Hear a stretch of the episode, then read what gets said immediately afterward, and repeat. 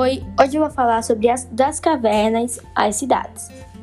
Os fósseis mais antigos conhecidos até hoje foram encontrados na África, evidenciando que esse continente pode ser o berço da humanidade. Um dos principais locais de escavação é o Vale do Rift, no norte africano, que trata-se de uma falha geológica de quase 5 mil quilômetros de extensão que atravessa países como a Etiópia. Diversos grupos de cientistas trabalham nessa região em busca de vestígios ancestrais dos seres humanos.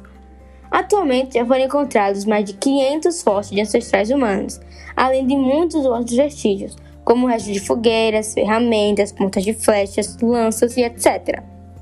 Os seres humanos, junto com os gorilas, chimpanzés, orangotangos e outros animais similares, fazem parte do grupo dos primatas.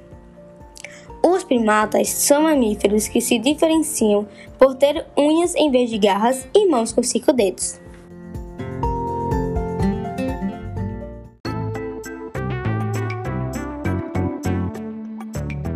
No mundo existiram cinco hominídeos diferentes até chegar ao nosso atual.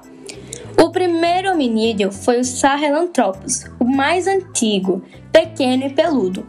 A área de convivência era bem mais limitada.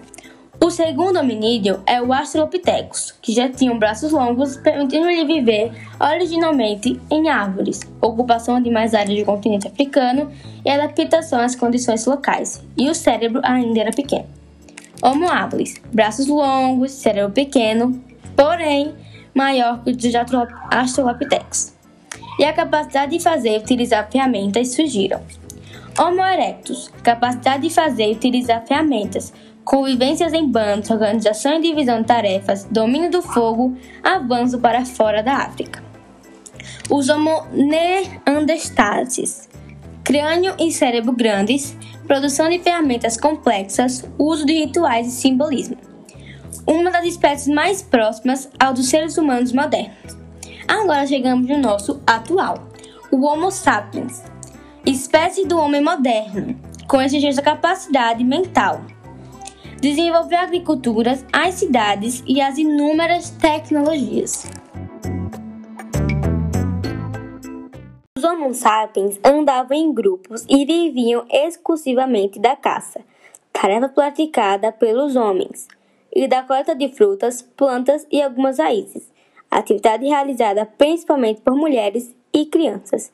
Em busca de alimento, levavam a vida nômade, ou seja, deslocavam-se constantemente de um lugar para o outro.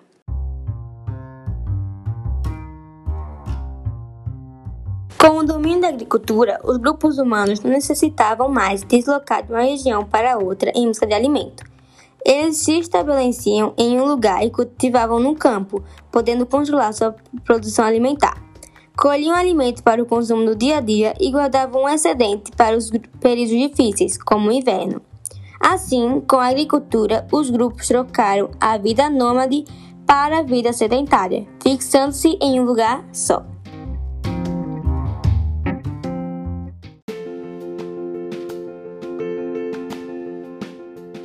Maior fatura de alimentos, pouco a pouco as comunidades sedentárias foram crescendo, se organizando e criando regras para o convívio coletivo. As pessoas que nelas viviam puderam então dedicar-se às tarefas variadas. Algumas passaram a cuidar das obras públicas, como a construção de diques ou canais, necessários para garantir à comunidade o constante abastecimento de água, que era extraída de rios próximos. Outras se especializaram na confecção de vestimentas ou de ferramentas. Também surgiram pessoas que fabricavam potes de cerâmica, utilizados para guardar ou cozinhar alimentos.